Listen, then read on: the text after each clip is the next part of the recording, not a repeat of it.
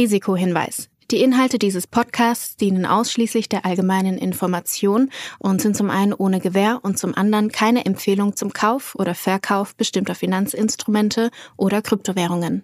Die Podcast-Hosts oder Gäste haben unter Umständen Positionen in den besprochenen Finanzinstrumenten oder Kryptowährungen. Es handelt sich hierbei nicht um Anlageberatung. Ihr entscheidet selbst, was ihr macht.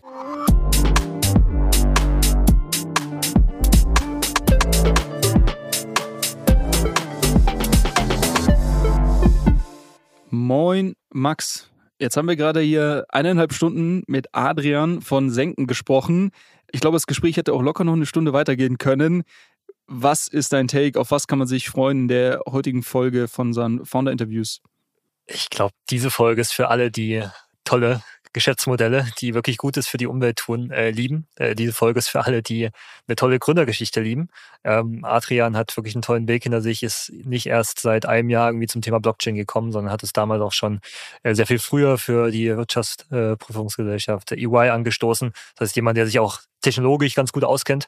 Ähm, ich glaube, das ganze Thema ist halt mega spannend. Das ist so an der äh, Schnittstelle zwischen Web 3 und, und Climate Tech. Wie schaffen wir es eigentlich mit Web 3 Technologie, das ganze Thema Carbon Offsetting und, und Klimawandel irgendwie auch zu lösen? Und da haben sie, glaube ich, mit Senken ein äh, super spannendes Modell gebaut. Ich finde es spannend, weil ich äh, ganz offen in Diskussionen ähm, mit, mit, Leuten auf zu dem Punkt komme, was hat denn die Blockchain überhaupt für Use Cases und wo macht das denn überhaupt Sinn? Und falls ihr auch oft an den Punkt gelangt, dann bin ich mir ziemlich sicher, dass diese Folge euch mindestens einen guten Use Case für euer Repertoire bereitstellt. Denn äh, meiner Meinung nach ist das, ist das passt das total gut zusammen, Blockchain und irgendwie dieser Carbon Credit Markt. Ja, das, das hat sehr viel Spaß gemacht. Ich glaube auch total spannend, so ein bisschen die unternehmerische Story mitzubekommen. Und am Ende des Tages haben wir natürlich von Adrian auch nochmal seinen Take auf den Krypto Web 3 Markt im, im Ganzen bekommen und konnten da vielleicht auch nochmal das eine oder andere aus ihm rauskitzeln. Von daher würde ich sagen, Max, legen wir gleich los, oder? Viel Spaß beim Zuhören. Let's go. Moin Adrian, wie geht's dir? Wo erwischen wir dich gerade? Hallo zusammen. Ähm, ihr erwischt mich gerade in Kapstadt in Südafrika. Du hattest äh, mir, glaube ich, schon mal, äh, wir hatten ja bei Telegram geschrieben, hast du mir, glaube ich, schon gesagt, dass du äh, dort Großteil deiner Zeit verbringst und von dort aus auch dein Unternehmen oder euer Unternehmen Senken aufbaust. Ist das richtig so? Das ist richtig. Ähm, die ganze Idee rund um Senken ist, ist mir hier ähm, von einem kleinen Ausflug gekommen. Und ja, ich bin vor zwei Jahren runtergezogen. Meine Freundin, die ist äh, Südafrikanerin. Und ja, ich, äh, ja, ist ein guter Fleck. Wie oft, wie oft bist du in Deutschland noch? Ähm, ja, ich sag mal, das Unternehmen ist ja nach wie vor in, in Deutschland, also in Berlin. Und wir haben jetzt halt jetzt sozusagen zwei Offices, eins in Berlin und eins in Südafrika, was, ähm, um nichts vor, vorwegzunehmen, mega gut ist, weil wir super viel mit Klimaprojekten zusammen machen und hauptsächlich mit ähm, Nature-based Klimaprojekten. Und da gibt's halt ein paar mehr hier unten als, als da oben in, in rund um Berlin. Ja, kann ich mir, kann ich mir sehr gut vorstellen. Ich war selber schon, schon ein paar Mal äh, in, in Südafrika und deshalb kann ich das gut nachvollziehen, auch, dass man, dass man gerne ein bisschen mehr Zeit da unten verbringt. ähm, jetzt hast du gerade schon gesagt, äh, senken, ähm, wir wollen natürlich super gerne heute über Senken sprechen, verstehen, was ihr da genau macht. Ähm, aber bevor wir vielleicht dazu kommen, kannst du noch ein bisschen sagen, ähm, was ist so dein Background und äh, vor allem auch, wie bist du dann letztendlich auf die Idee gekommen, was im Crypto-Space zu machen? Beziehungsweise, ich weiß gar nicht, ob du Senken quasi jetzt 100% Crypto-Company äh, bezeichnen würdest oder ob das so vielleicht so ein bisschen äh, Web 2.5 ist und ähm, ja, ähm, wie es dann, es dann dazu kam, äh, Senken letztendlich zu, zu starten. Ähm, da werden wir wahrscheinlich später noch ein bisschen drüber sprechen, aber ähm, ob es letztendlich Krypto oder Climate Tech ist, hat sich wahrscheinlich über das letzte Jahr ein bisschen ähm, verändert. Aber kurz zu mir, also ich bin ursprünglich Maschinenbauer, klassisch Deutsch Automobiltechnik am Anfang studiert, dann später in die computergestützte Strömungslehre gegangen ähm, und hauptsächlich im Windenergiebereich und ähm, habe halt so simuliert, wie letztendlich die Windströme durch die Turbinen durchgehen, wie die Rotorblätter geformt werden müssen und habe das dann am Ende in Dänemark studiert, habe meinen Master in Dänemark gemacht und da kam ich letztendlich so ein bisschen in die in die Blockchain- und Kryptowelt, weil wir waren zwölf Studenten und die meisten kamen halt ähm, aus dem Informatikzweig und die haben halt alle wie verrückt äh, Bitcoin gemeint. Mhm. Und wir haben dann so. Welches, welches Jahr war das? das war 2015. Ähm, also leider okay. nicht 2012 oder so, aber immer noch gut. Ähm, immer noch okay. Und wir haben dann ähm, äh, auf den, weil wir haben halt super viel Serverkapazität zur Verfügung gehabt, weil wir ja diese ähm, turbulenten Windströme äh, simulieren müssen und das braucht halt super, super viele Serverkapazität und ähm, hatten aber viel mehr, als wir eigentlich brauchten und haben dann halt so getestet, okay, wenn wir jetzt da ein bisschen Bitcoin meinen, ähm, was könnte man dann noch so rausholen? Und ähm, so kam wir letzt oder so kam ich letztendlich in, in die in die Kryptowelt. Hab dann äh, danach, äh, 2016 war ich fertig mit dem Studium, ähm, habe dann bei bei Ernst Young in der Beratung angefangen und am Anfang klassisch Managementberatung halt für Windenergieunternehmen hab dann aber für einen ähm, Springer Verlag, weil ich halt nebenher immer noch ähm, wie verrückt äh, in der Kryptowelt war. Und das war dann 2017 so ICO-Hype. Ähm, ein Buch für einen Springer Verlag geschrieben, ähm, das Initial Coin Offering heißt. Ähm, Ach, und äh, habe dann halt bei UI nach einem Jahr gesagt, hey Leute, ähm, also der ganze Windenergiebereich, mega cool, aber ich glaube, wir brauchen was ganz Neues und habe dann gepitcht, hey, wir brauchen ein ICO Competence Center. Das hat mir dann äh, ein Partner mir dann damals das ähm, Kapital zur Verfügung gestellt. Ich habe ein paar Leute eingestellt und wir haben dann drei Monate ICO-Beratung gemacht. Dann gab es keine ICOs mehr, dann ging es den Bach runter und dann haben wir uns ähm, schnell umgetauft in Blockchain Competence Center ähm, und haben dann eigentlich hauptsächlich im B2B-Bereich äh, verschiedene ähm, Blockchain-Applikationen mit aufgebaut. Also wir hatten auch Entwickler ähm, und dann aber auch aus steuerlicher und rechtlicher Sicht ähm, mit begleitet und dann so Sachen aufgebaut oder zusammen mit IBM zum Beispiel Tradelands für Maersk aufgebaut, was so eine ähm, Container Supply Chain Solution war. Oder auch mhm. Sachen wie zum Beispiel mh, hm, hat sich damals die EY Wine Chain genannt, ähm, die das letztendlich äh, mit dem einen der größten Weinhersteller in Italien ähm, geguckt hat, okay, wie können wir denn diesen, äh, diesen Bereich rund um Wein, der super von ähm, Plagiaten äh, ja, sage ich mal, beeinflusst wird ähm, und massive Schäden jedes Jahr davon trägt, wie können wir den vielleicht auf die Blockchain bringen und haben dann da auch eine Blockchain-Solution ähm, gebaut. Das gleiche wurde dann noch für Mozzarella in Japan gemacht, weil irgendwie ist, wird der Mozzarella in, in Japan äh, äh, gefaked. Ja. Aber ja, also hauptsächlich im B2B-Bereich. Gibt's die noch, die die Chain ähm, für den Weinhandel? Die UI Wine Chain, die gibt's noch, aber Tradelands, habe ich vor zwei Wochen gelesen, wurde vor zwei Wochen eingestellt. Nein. Nach vier, Mo vier Jahren oder fünf Jahren oder sowas. Ähm, aber schon spannend, aber ne? das, war die, das war die Zeit der Enterprise äh, Blockchain Use Cases. Ich habe das damals ja auch sehr sehr stark wahrgenommen. Na, quasi viel, viele Beratungen äh, haben, haben ihre, ihre Kunden abgeklappert und, und überlegt, okay, wo können wir die Blockchain jetzt überall anwenden? Und ich glaube vor allem so diese Supply Chain äh, Cases, dieses Nachverfolgen, was ja wiederum witzig ist, wir kommen ja gleich noch auf, auf Senken zu sprechen. Ich irgendwo greift ihr das Thema ja wieder so ein bisschen auf äh, oder der Markt, in dem ihr agiert auf jeden Fall. Und ich habe das damals auch schon so ein bisschen hm, ja mit einem Schmunzeln wahrgenommen, sag ich mal, okay, wo kann man jetzt die Blockchain noch überall äh, reinsetzen? Und ähm, es war glaube ich noch nicht ganz so klar, wo es dann ja, letztendlich total. wirklich Sinn macht und Mehrwert liefert. Definitiv. Also wenn ich überlege, ähm, wir haben das ja, es wurde alles auf Private Blockchains gebaut, ne? Ähm, und ähm, Hyperledger ähm, und wenn man dann da irgendwas mit Public Blockchain angefangen hat, dann haben die direkt den Vogel gezeigt und gesagt, hey, was soll ich denn damit? Dann hat ja jeder Zugriff auf meine Daten. Ähm, so in der Art. Äh, und ja, ist schon super interessant, in welche Richtung es sich bewegt hat. Dann kam später Quorum raus, was ja so ein ähm, Private Ethereum Fork war von JP Morgan, wo wir dann ein paar Sachen drauf gebaut haben. Ähm, aber also ich wundere mich mittlerweile, dass ein paar Projekte überhaupt so lange durchgehalten haben, ähm, weil ja nicht bei allen Sachen wirklich ein Mehrwert generiert wurde, ähm, nur weil es letztendlich auf eine, auf eine Private Blockchain gehoben wurde. Was hat es dann mit eurem Projekt gemacht? Also ihr seid dann, ja, hab ich, also von ICOs auf Beratung von, von Blockchain-Projekten geswitcht. Wie lange ging das? Wie lange warst du dann noch bei EY? Ähm, ich war dann ähm, noch, ich habe das zweieinhalb Jahre oder so ähm, geleitet. Ähm, ich glaube, es war irgendwann 2019. Ähm, bin dann trotzdem raus, weil man muss ja immer noch sehen, okay, Ernst Young ist ja eigentlich eine Wirtschaftsprüfungsgesellschaft. Und der Compliance-Prozess, den wir immer durchlaufen mussten für jeden neuen Kunden, ähm, sobald da Blockchain aufgeklingt ist, dann sind wir immer direkt in die Krypto-Kategorie ähm, natürlich abgerutscht, obwohl wir eigentlich in dem Zeitpunkt nichts mit Krypto zu tun hatten. Und bei EY gehen die Alarmleuchten an, wenn du in Pornografie was machst, in Gambling, in Drugs und dann haben sie ganz neu dazu genommen Krypto. Also ungefähr der Buckel auch, der in den Medien, in den Medien so zusammengefasst wird. Ja, genau. Also wenn ähm, irgendwie Krypto oder irgendwas mit Blockchain drin stand, dann bist du in die Kryptosparte gefallen und dann musstest du ein halbes Jahr Compliance-Prozess intern durchmachen. Ähm, und ich immer wieder sage, wir haben nichts mit Krypto zu tun, wir haben nichts mit Krypto zu tun.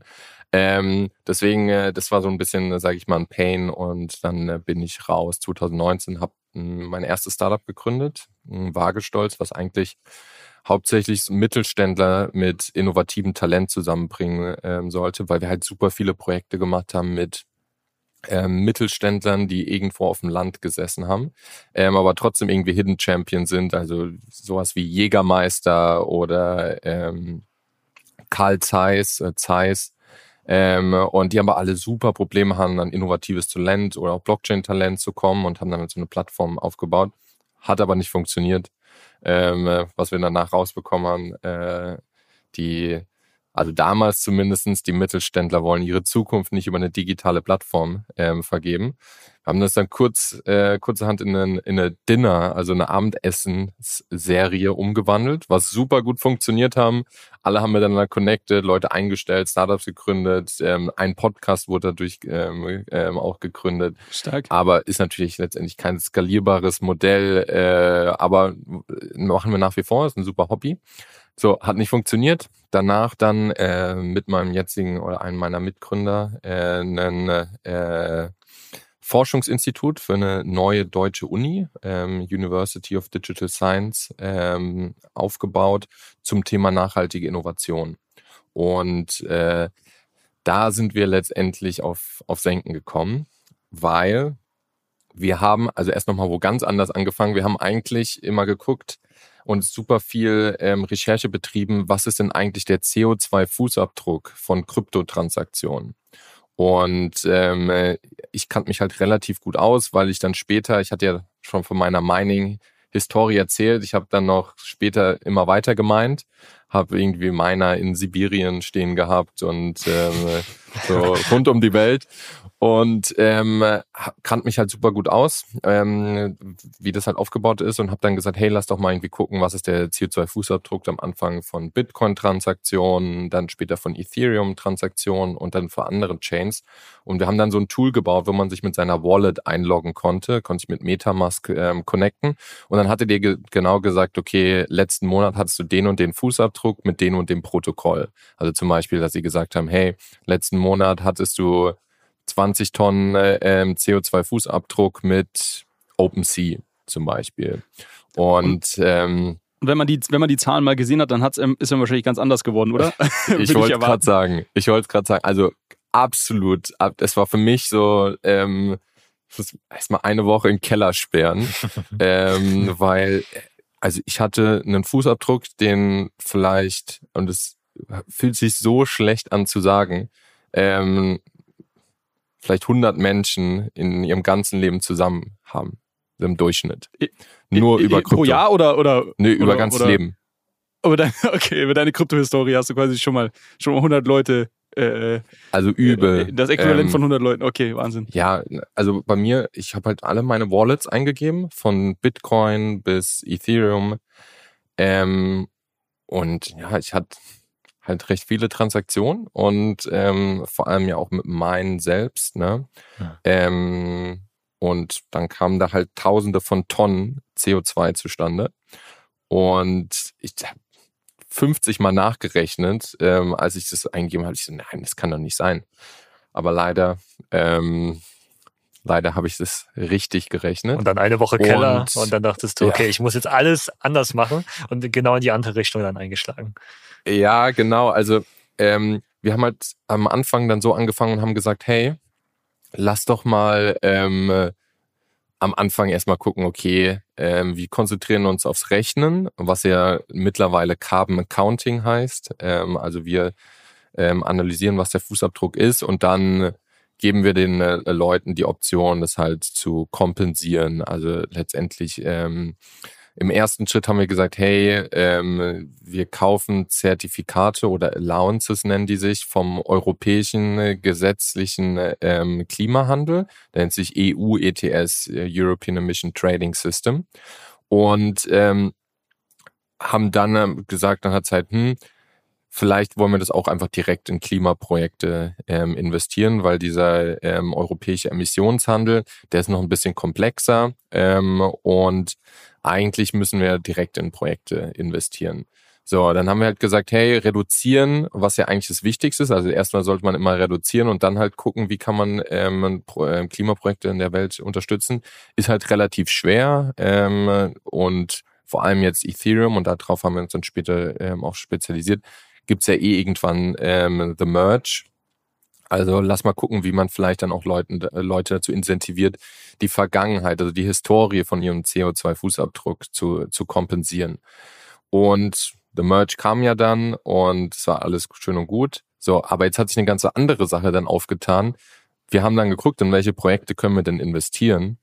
Und nach einer Woche ähm, Research, da fällt, da muss ich mich direkt wieder in den Keller einsperren, weil ich gedacht habe, ey, man liest immer so ähm, CO2-Zertifikate, Carbon Markets ist eines der größten Tools im Kampf gegen den Klimawandel. Und jede Sekunde, die man mehr liest, merkt man, oh, das wird einfach nicht funktionieren. Es wird niemals dieses Tool werden, ähm, das letztendlich so und so viel ähm, Gelder in Klimaprojekte in die ganze Welt äh, investiert.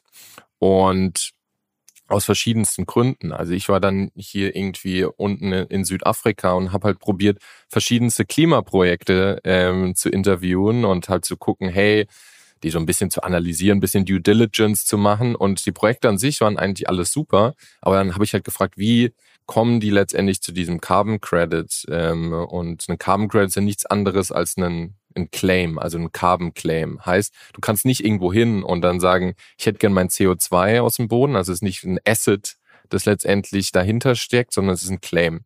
Ähm, und habe ich gefragt, wie kommt ihr dazu? Was verlangt ihr dafür? Und so weiter und so fort.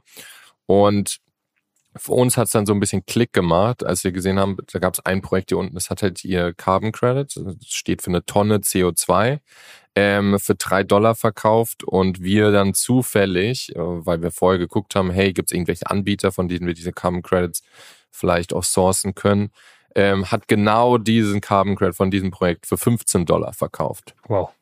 Okay. und wir dann gesagt haben, oh, okay. Wir haben dann probiert, es nachzuverfolgen. Also wo kommen diese 12 Dollar, ähm, äh, also wo, wo fließen die hin? Weil sie fließen auf jeden Fall nicht zu Impact. Ja, also wo fließen sie hin? Unmöglich der ganze Markt komplett ähm, over the counter, also OTC. Ähm, und sag, im sag Durchschnitt sind irgendwie OTC ja. äh, für, für die Leute, die es vielleicht noch nicht gehört haben. Ja, total. Also over the counter heißt, dass letztendlich ähm, etwas gehandelt wird von Hand zu Hand, meistens übers Telefon oder übers, über E-Mail, wo letztendlich ein Handel ähm, ausgemacht wird, anstatt durch irgendwelches äh, durch irgendwelche Plattformen, durch irgendwelche Exchanges, ähm, was auch oft nach wie vor in der, in der normalen Finanzwelt ähm, genutzt wird, für, hauptsächlich für große Deals, wo die ganzen Konditionen einzeln verhandelt werden. Was dann aber natürlich, wie man es schon hört, einzeln verhandeln, super schwer zu skalieren ist und natürlich alles andere als transparent. Ich, ich muss euch nur mal ganz kurz bremsen. Also bevor wir jetzt hier in den, ja. in den Carbon Credit Markt rein äh, tiefer einsteigen. Also ihr, ihr wart quasi auf der Suche, um, ne, und damit, um Leuten zu ermöglichen, ihre äh, Blockchain-Historie zu offsetten, wart ihr auf der Suche nach irgendwie Carbon Credits. Ihr habt gemerkt, okay, dieser europäische Markt, das ist ja der auch, an dem die ganzen Unternehmen äh, teilnehmen und sich ja mit entsprechenden Zertifikaten eindecken müssen. Der ist vielleicht nicht das Spannendste aus unterschiedlichen Gründen. Deshalb lass uns mal schauen, wie wir irgendwie Carbon an Carbon Credits drankommen, die aus ähm, Projekten stammen, die, ähm, ja, weiß ich nicht, Aufforstung betreiben oder, oder andere ähm, erneuerbare en Energie fördern. Und sag ich mal, dadurch, dass ihr euch das angeschaut habt, habt ihr erstmal gemerkt, wie ineffizient und irgendwie strange dieser, dieser Markt ist.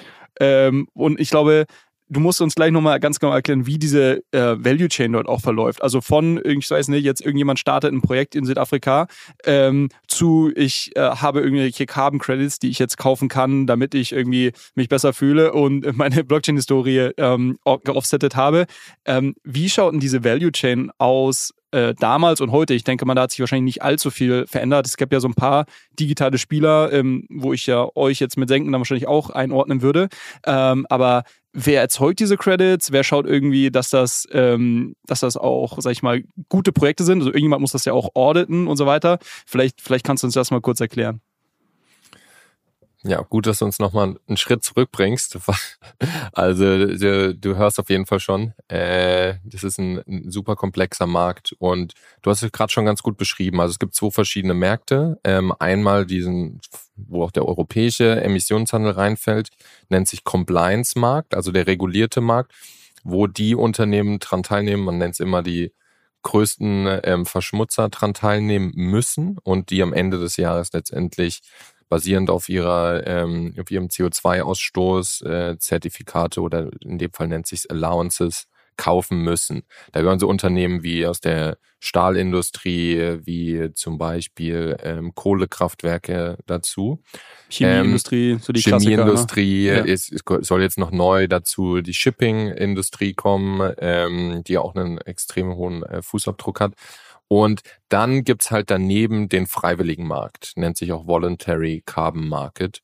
Und auf dem Feld sind wir jetzt unterwegs. Und da gehören alle möglichen Projekte rein, ähm, von Aufforstung bis zu ich pflanze ähm, Seegraswiesen an, über ich ähm, gehe von, sage ich mal, äh, meinem Kohlekraftwerk oder von anderen ähm, Dieselgeneratoren auf erneuerbare Energie.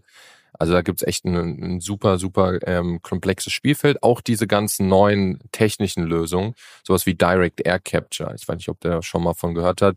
Ähm, so als, als federführendes Unternehmen Climeworks, die letztendlich riesige Filter in, äh, in Island ähm, hinstellen, die letztendlich aus der Luft CO2 filtern. Daraus kommen dann letztendlich so so schwarze CO2-Steine und die schießen die letztendlich in den Boden und dann werden die dafür mehr als 10.000 Jahre ähm, gehalten. Und da, da, da, da fällt letztendlich auch in den im freiwilligen Markt. Und dieser freiwillige Markt, ähm, der muss halt extrem wachsen. Und ähm, Jetzt hörst du aber schon, es ist nicht wie auf dem europäischen Markt, wo es nur ein Instrument gibt, also nur diesen, diese eine Allowance, die du handeln kannst und wo es auch nur einen Preispunkt gibt im äh, ähm, Voluntary Market, da gibt's tausende von verschiedenen Projekte, alle haben ihre eigenen Eigenschaften. Also zum Beispiel wird dadurch vielleicht noch ähm, Bildung geschaffen, Arbeit geschaffen, wird die Luft gereinigt, ähm, nennt sich auch Co-Benefits, ähm, wird vielleicht Biodiversität dadurch geschaffen. Dann ähm, ist natürlich, gibt's ein ähm, ein Unterschied, wie lang wird der CO2 eigentlich gespeichert. Also ein Baum speichert ähm, ja, CO2 im Durchschnitt 50 bis 80 Jahre. Diese Direct Air Capture Sachen, die ich gerade ähm, äh, erklärt habe, die speichern CO2 mehr als 10.000 Jahre. Ähm, das ist ein Unterschied. Dann ähm, zum Beispiel ähm, eine wichtige Sache ist, hätte dieses Projekt auch stattgefunden ohne das Funding. Also es nennt sich Additionality. Also zum Beispiel bei vielen ähm, Renewable Energy Projekten ist es halt so, das hätte auch so stattgefunden. Also theoretisch sollte dieser Carbon Credit gar nicht bestehen. Ah, weil es ist eigentlich nochmal eine zusätzliche Revenue Source, obwohl es so oder so durch ähm, öffentliche Gelder zum Beispiel finanziert werden würde. Und ähm, da gibt's halt super viele verschiedene Sachen. Und manche Sachen sind zum Beispiel auch anfälliger, ne? Zum Beispiel ähm, in manchen Gegenden ähm, ist halt ein, ein, Wald zum Beispiel super gefährdet ähm, abzubrennen, wenn in anderen Gegenden eigentlich Waldbrände so gut wie nie stattfinden. Und all diese verschiedenen Eigenschaften, die kommen natürlich ähm, runter auf den Preis. Es gibt tausend verschiedene Preise, die irgendwie von 50 Cent oder einem Dollar bis zu 1000 Dollar für einen einzelnen Carbon Credit. Und ein Carbon Credit steht immer für eine Tonne CO2, die entweder reduziert wurde oder letztendlich aus der Atmosphäre genommen wurde. Das ist auch nochmal zwei unterschiedliche. Vielleicht, dass wir da so im, im wie viel Tonnen CO2 produziert man oder was ist denn so der durchschnittliche Fußabdruck, den jetzt äh, man, man weiß ich nicht in, in Deutschland zum Beispiel hat, nur damit man das mal so in Relation setzen kann, was was jetzt eine Tonne CO2 bedeutet. Hast du da irgendeine Zahl, die wir also mein Flug nach Südafrika ähm, ist ist eineinhalb Tonnen CO2. Okay, und den könntest du dann mit eineinhalb ähm, Zertifikaten quasi offsetten? Genau, kompensieren. Okay. Was dann Kompensieren, ja, bei den klar. Preisen, die du vorhin genannt hast, irgendwie 20 Euro oder 21 Euro wären. Ja, ähm, aber es gibt auch super, super günstige Credits und da kommen wir auch gleich so nochmal, wenn ich auf die, auf die, ähm, den Value Chain zurückkomme. Es Aha. gibt auch Credits für einen Dollar. Heißt, ich könnte meinen Flug für eineinhalb Dollar kompensieren, was viel, viel zu günstig ist.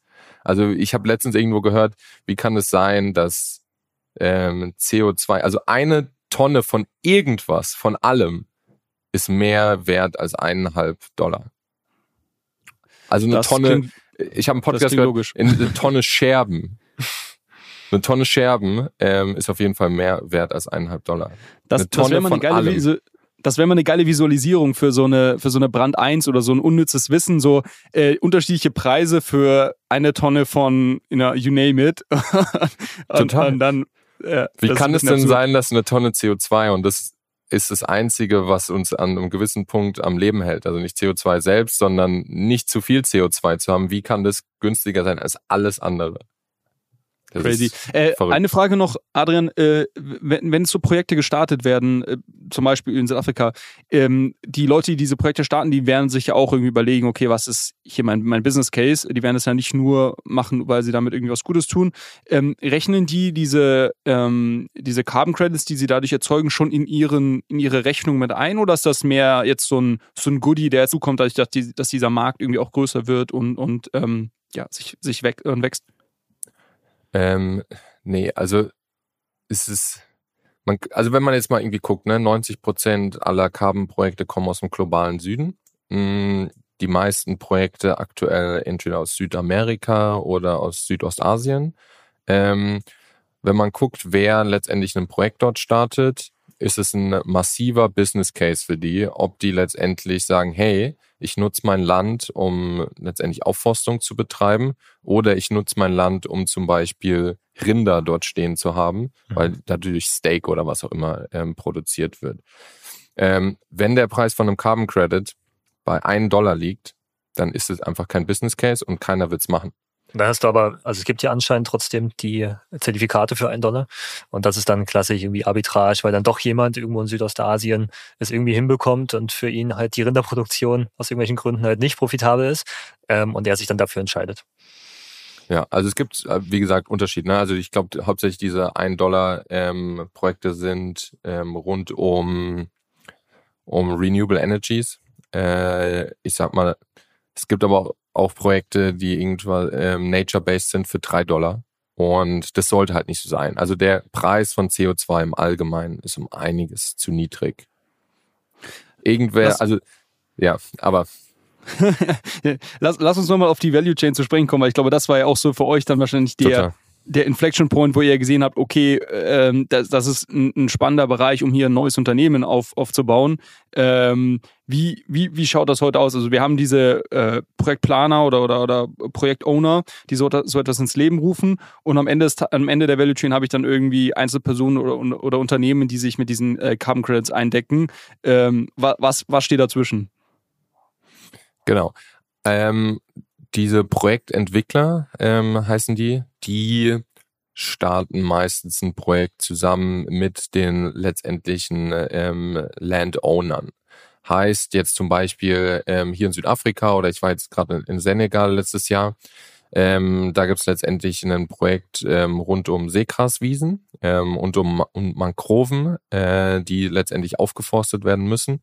Da gibt's einen Projektentwickler, der letztendlich dieses Projekt sozusagen managt und der arbeitet zusammen mit den Communities und auch dem Land, also je nachdem immer, wem dieses äh, Stück Land gehört, zusammen und um halt letztendlich diese Seegraswiesen und die Mangroven wieder aufzuforsten. So, jetzt fängt der an, damit so eine Feasibility Study zu machen, um halt zu gucken, okay, ähm, wie viel CO2 könnten wir da theoretisch durch einsparen. Da gibt's dann verschiedene ähm, Research Paper für verschiedene Verticals, also zum Beispiel Aufforstung ist, ich glaube, 55 Prozent aller ähm, äh, Carbon-Projekte sind eine Aufforstung. Da gibt's natürlich die tiefste ähm, äh, Forschungsgrundlage, also ist relativ einfach auszurechnen. Aber zum Beispiel für Mangroven ist es schon um einiges schwerer. Dann stellt er am Anfang ähm, so eine so eine Feasibility Study auf, guckt, okay, macht es Sinn, wie sind die politischen Einflüsse, Community-Einflüsse, was sind die Risiken? Und ähm, mit dieser Feasibility Study ähm, entweder finanziert er das dann selber, also oft gibt es Projektentwickler, die selber ähm, die, das erste Geld zur Verfügung stellen, oder sie gehen dann mit dieser Feasibility ähm, Study zu den ersten Investoren und sagt, hey, guck, das ist, was wir vorhaben, wir haben die ersten ähm, äh, Informationen eingeholt, die erste Study durchgeführt, gib uns doch mal. Im Durchschnitt sind es meistens dann so im ersten Schritt für so ein durchschnittliches Projekt 200.000 äh, Dollar oder Euro und dann starten die damit erstmal. Ähm, dann ähm, meistens ähm, arbeiten die halt mit der Community zusammen, ähm, schaffen dafür halt Jobs in der Community, die dann letztendlich diese Mangroven pflanzen. Und ab einem gewissen Punkt, also meistens ähm, wenn du das erste Mal dein Projekt registrierst mit einem der großen Standards. Und das ist ein sehr wichtiger Punkt. Es gibt verschiedene Standards, die letztendlich einerseits dazu für zuständig sind, ähm, die Standards für zum Beispiel ein Mangrovenprojekt aufzustellen und zu sagen, hey, das und das muss passieren, ähm, um letztendlich einen Carbon Credit rauszubekommen. Ähm, und die ganzen großen Standards haben dann letztendlich noch ihr eigenes ähm, Register. Jetzt gibt's da zwei große. Äh, das eine ist Vera und das andere ist Goldstandard. Die zusammen haben so 90 Prozent des freiwilligen ähm, Carbon Markets ähm, in ihrem Registry und unter ihren Standards. Und die kommen dann und ähm, du pre, äh, pre-registered dann, dann deine ähm, Projekte. Und dann ähm, musst du halt erstmal 80 Seiten ähm, PDF-Dokument ausfüllen, ähm, verschiedene andere Dokumente mitschicken und so weiter. Manchmal kommt auch schon in dem Schritt der erste Auditor vorbei. So. Wie, der, der kommt dann wirklich, der kommt wirklich physisch vorbei? Ja, ja. Das muss, ja, genau. okay, das muss man sich vorstellen. Ähm, man will, man macht ein Projekt, um CO2 zu sparen, aber man fliegt einen Auditor ein, um letztendlich, äh, for instance, äh, zum Beispiel zu gucken, ähm, wie groß ist der Durchmesser vom Baum nach dem ersten Jahr. So. Ähm, dann kommt er erstmal vorbei, ähm, setzt dann eine Unterschrift ähm, drunter und sagt er, ja, ich habe das geauditet. So, ähm, dann läuft das Projekt weiter und dann, wenn jetzt zum Beispiel Mangroven, die Mangroven ähm, eine bestimmte Größe erreicht haben, ähm, jetzt zum Beispiel bei dem Projekt ist es, glaube ich, nach äh, vier Jahren, dann Senegal, von dem ich gerade gesprochen hatte, kommt der Auditor nochmal vorbei und sagt so, jetzt gibt's das Final Audit und dann gucken wir halt, ähm, sind die Makroven so gewachsen, wie sie, wie sie wachsen sollten, ähm, wie viele von diesen Makroven, also wie viel Hektar ähm, stehen dort äh, und ähm, guckt dann noch verschiedene andere Sachen an, wie Biodiversität ähm, und so weiter. Und gibt dann wieder einen riesen Audit Report und macht letztendlich die Unterschrift drunter und dann sind halt diese Credits live in diesem Registry. Jetzt zum Beispiel, wenn wir von Vera sprechen, die haben ähm, so einen Online-Register, wo dann halt drin steht, hey, dieses Projekt hat so und so viel Carbon Credits mit den und den Eigenschaften ähm, und die gehören dem, dem und dem Projektentwickler. Und kann ich die dann von Vera abkaufen oder ähm, wie, wie quasi erfahre ich darüber ähm, und, und, und wie, also als, als sage ich jetzt mal böser, böser Ethereum-Nutzer, der, der seine, seine äh, Historie gerne ähm, da äh, äh, offsetten oder, oder ähm, äh, wie hast du das genannt? Ich glaube, offsetten ist das falsche Kompensieren. Wort. Ne? Kompensieren, danke. Kompensieren möchte, ähm, der, ähm, der muss dann sich dort in dem Katalog irgendwie durchwühlen. Ja, genau. Also man kann sich wirklich so vorstellen, ähm, man kann in dieses Register reingehen und dann im Katalog wühlen und hoffen, dass irgendwo eine Telefonnummer steht. Weil es ist keine, das ist keine Online-Plattform, wo man handeln kann oder so. Das ist auch nicht das Ziel von denen, weil sie sind ja nur ein, ein Register. Ähm, und entweder man guckt dann, hey, ähm, und sieht, der und der Projektentwickler war beteiligt und da steht eine Telefonnummer drunter ähm, oder du weißt die Telefonnummer. Äh, das ist die eine Sache. Oder was halt ähm, auch immer mehr passiert ist, dass die, die diese Credits vielleicht schon vorher verkauft haben, das steht aber natürlich noch nicht dort drin. Gibt es halt Verträge außerhalb. Oder ähm, es kann auch sein, dass zum Beispiel, das passiert auch oft, dass ein ähm, Unternehmen, ein Corporate vielleicht ähm, dieses Projekt beauftragt hat ähm, äh, da aber der Projektentwickler noch drin steht, äh, die Credits aber eigentlich zu, weiß ich, einem Volkswagen gehören. Aber ja, so kann man sich erstmal vorstellen. Also es ist wie, ich sag, ist nicht mal Web 2. Das ist Ne? eher so Steinzeit. Es ist, es ist, es ist Steinzeit. Also wie gesagt, ähm, alles übers Telefon oder ähm, ich bin noch bei einem Projektentwickler auf der Mailingliste und die schicken jede Woche immer so rum, hey, diese Projekte haben wir aktuell im Angebot. Und dann siehst du so 100 Zeilen von verschiedenen Projekten, ähm, wo dann drin steht, das ist in der Location stattgefunden und Preisspanne zwischen drei und zehn Dollar. Was ist das überhaupt für eine Preisspanne? Und, und ist es dann aber der Moment, wo quasi der Head of Sustainability oder CFO oder wer auch immer in solchen Unternehmen dann zum Telefon greift und genau diese Person anruft, um das dann zu kaufen? Oder gibt es dann jetzt noch Zwischenhändler, die da irgendwie involviert sind? Ja, also natürlich diese Head of Sustainability Rolle, die hat sich ja erst entwickelt über die letzten Jahre. Mhm. Ähm, und was letztendlich passiert ist, ist nicht so, dass der Head of Sustainability da durchgeht, sondern dass eigentlich super viele Mittelmänner diese Credits dann kaufen, Broker, die zum ersten Mal verkaufen, weil die haben letztendlich vielleicht die Connection zu diesem Head of Sustainabilities oder zu anderen Brokern und das ist ja meistens so. Mm, Die kaufen dann diese Credits ähm, und sagen halt zum Beispiel, hey, wir sind vielleicht ein allgemeiner Broker, aber ich kenne einen weiteren Broker in, sage ich mal, was weiß ich, in den USA. Ähm, an den Broker wird es dann vielleicht wieder verkauft. Der Broker weiß dann vielleicht, hm, ich kenne da so eine Plattform, die verkaufen auch Carbon Credits. Ähm, ich verkaufe das mal an die dann wieder weiter. Und so kann es dann gerne mal sein, dass von dem Projektentwickler selbst zum letztendlichen Endnutzer, was ähm, Einzel- oder Consumer sein kann, als auch äh, letztendlich Corporates und zum größten Teil sind es Corporates, ähm, kann es schon mal sein, dass da irgendwie vier Intermediäre dazwischen sind und jeder zwischen 20 bis, wir haben auch schon 200 Prozent ähm, jedes Mal draufstülpt.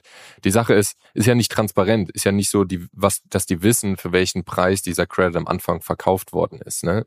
Ähm, deswegen kommt es dann zustande, dass ähm, ein Unternehmen diesen Credit für, ich habe vorhin 15 Dollar angeboten bekommt, sie aber erstmal gar keinen Vergleich haben. Ist 15 Dollar viel wert, wenig wert, ähm, für was wurde dieser Credit am Anfang verkauft und so weiter und so fort. Ist ja nicht irgendwo äh, festgehalten. Ne? Ist ja einfach Also- nur, sie wissen, dass es diesen Credit gibt, aber mehr nicht. Ich muss sagen, ich, mir, ich kannte diesen Markt zuvor nicht und, und mir reicht schon, dass ich jetzt in den letzten 20 Minuten gehört habe, um zu sagen, das schreit nach Blockchain. also mich, mich wundert es nicht, dass, dass ich mal, die Technologie Blockchain zu diesem Markt gefunden hat oder der Markt zur Technologie, äh, wie auch immer. Ähm, aber das ist ja, das ist ja wirklich der Wahnsinn. Ähm, und, und so diese Intransparenz und Intermediäre, das ist ja eines der großen Argumente, wo man mal sagt, gerade in den Supply Chains, ähm, da einfach eine, eine gewisse Transparenz, eine Standardisierung zu schaffen, eine Datensicherheit, auf die irgendwie alle, ähm, alle Teilnehmer am Markt, ähm, äh, auf die die einsehen und, und zugreifen können. Das ist ja so der, der, der große Use Case der, der Blockchain. Also äh, ja, das, das erschließt mich jetzt, erschließt sich mir jetzt schon nach 20 Minuten. Total. Also ich, ich weiß noch, ich habe immer so viele Vorlesungen an äh, Universitäten gehalten und immer die gleichen Sachen gepredigt. Hey, ähm, niedrige Transaktionskosten, äh, ähm, rausstreichen von Intermediären, No Trust Environment, ähm, super viele Stakeholder, äh, äh, keine Transparenz, dann ist vielleicht Blockchain eine, eine, eine gute Lösung. Und als, als ich mich da eingearbeitet habe, dachte ich mir auch so, hm, ja, das macht ziemlich viel Sinn. Check, check, und check. das Lustige ist, ja, das Lustige ist, wir waren aber nicht die Einzigen. Also als wir mit, mit Senken angefangen haben, gab es irgendwie so zehn Startups oder vielleicht 20 Startups an dieser Intersection Web 3 und Climate. Und ich, am Ende letzten Jahres hat einer so eine Ecosystem Map aufgebaut und es waren mehr als 350. Wow. Bevor ihr Wow. angefangen habt? Oder war das quasi schon währenddessen? Oder? Also als wir angefangen haben, waren es so diese 10 bis 20. Hm, okay. ähm, jetzt Ende letzten Jahres dann 350. Wow. Wie teilen sich Äh, die, Also wir waren nicht die Einzigen, die Ja. das äh, festgestellt haben.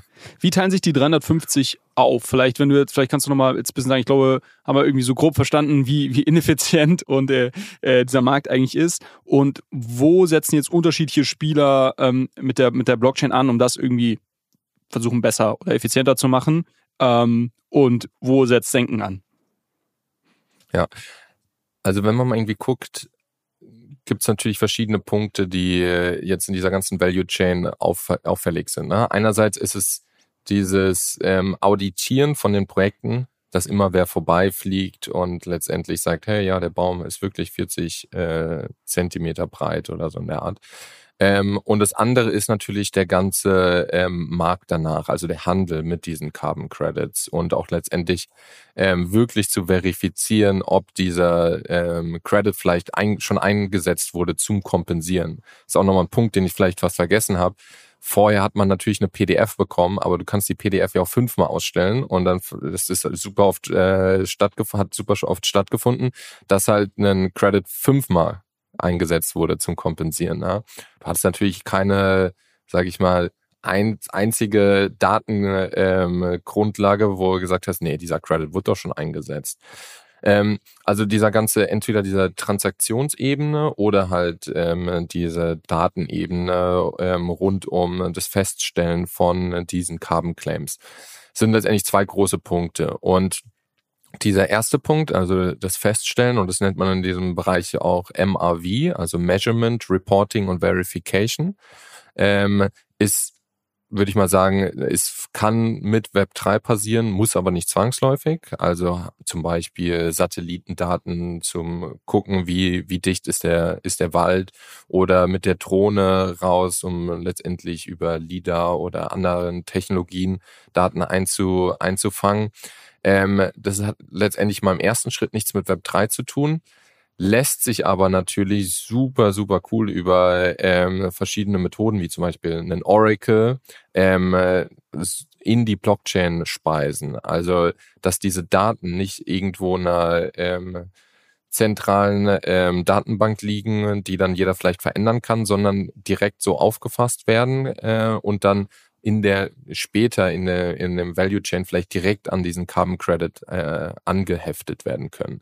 Nicht, dass dann da halt diese PDF wieder drunter liegt mit einer Unterschrift, sondern dass du genau weißt, ähm, was sind die underlying äh, Informations. Ich glaube, das ist ein Bereich, wo sich ähm, viele drauf spezialisieren, ähm, wo wir selbst nichts mit zu tun haben. Wir ähm, bauen auf diesen ähm, Playern auf, ähm, aber selber sind nicht in dem Bereich unterwegs. Und dann gibt's den Bereich später, wo letztendlich diese Transaktionen stattfinden. Und ich sag mal, 90 Prozent der Startups sind eher in dieser Transaktionsebene, ähm, weil wir gerade schon diese ganzen Defizite festgehalten haben und die halt ähm, perfekt auf, auf, auf Blockchain passen. Und da gibt's dann auch nochmal verschiedene ähm, Player, wie zum Beispiel, es gibt manche, die sich halt ähm, darauf spezialisieren, diese Credits zu tokenisieren. Ähm, also zum Beispiel einer der ersten Player war Tucan ähm, Protocol, die letztendlich zu diesem Vera-Register ähm, gegangen sind und ähm, Credits daraus tokenisiert haben.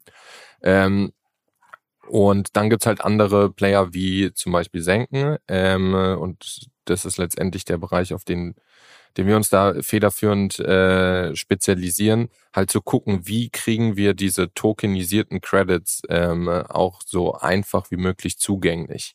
Also wie können wir eine Plattform schaffen, ähm, wo man alle möglichen ähm, tokenisierten Carbon Credits vergleichen kann, ähm, super einfach ähm, transferieren kann und super einfach ähm, auch kompensieren, also die einsetzen zum Kompensieren kann. Heißt, in, in der Blockchain-Sprache werden die dann verbrannt. Ne? Also die werden dann zu einer ähm, Burn-Address geschickt und sind dann nie wieder einsetzbar. Also es gibt nicht irgendwie diese ähm, Double Counting ähm, was ich vorhin erwähnt habe. Und es war ja nicht nur Double, es war Five Times Counting Problem. ähm, und da spezialisieren wir uns drauf. Also wir sind, man kann so ein bisschen vergleichen, ähm, wie OpenSea oder Coinbase, die ja damals immer zu einer neuen ähm, Asset-Klasse äh, Zugang verschaffen haben und es super einfach gemacht haben, ähm, machen wir das halt auch für eine neue Asset-Klasse und das sind halt Carbon Credits. Und ähm, denken da halt auch so ein bisschen, hey, äh, das ist natürlich einerseits super cool für, für Web3, ähm, weil ich glaube, ähm, am Anfang Krypto halt super schwer zugänglich war und Coinbase sozusagen die eine der, der Wellen im Kryptobereich ausgelöst haben, weil auf einmal jeder einfach Zugang hatte.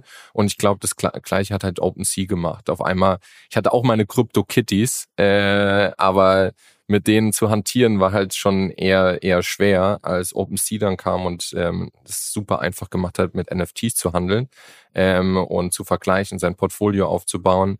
Ähm, gab es eine nächste Welle für für Web3 und Adoption und wir denken, dass Carbon Credits halt sozusagen die dritte Welle davon sein wird ähm, und es ermöglichen halt mit Senken da jetzt nochmal zum, zum besseren Verständnis oder um das äh, nochmal zusammenzufassen. Das heißt, wir haben diese einzelnen Protokolle wie einen Tukan, ich glaube, es gibt noch einen Flow Carbon oder Region Networks. So, das sind diese Protokolle, die sich darauf spezialisieren, diese einzelnen Zertifikate zu tokenisieren.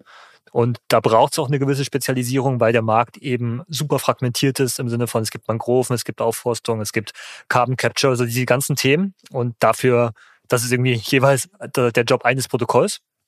Und jetzt gibt's aber noch wiederum die Ebene drüber, im Prinzip einen Marktplatz, der diese ganzen Protokolle aggregiert. Und ihr seid dann quasi der Layer, der Shopping-Layer, wenn man so will, für Unternehmen, die sagen, ich habe eigentlich ist mir egal, ob ich jetzt in Mangrovenprojekte investiere oder woanders. Ich will am Ende, dass ich kompensieren kann und gegebenenfalls habe ich noch eine gewisse Vorliebe, was Biodiversität angeht oder dass ich vielleicht noch Bildung investieren möchte. Und äh, anstatt mich jetzt mit jedem Protokoll einzeln auseinanderzusetzen, habe ich halt meine Anlaufstelle und das ist dann senken und dann kann ich einmal alle ver vergleichen und dann mir die jeweiligen ähm, quasi tokenisierten Zertifikate kaufen.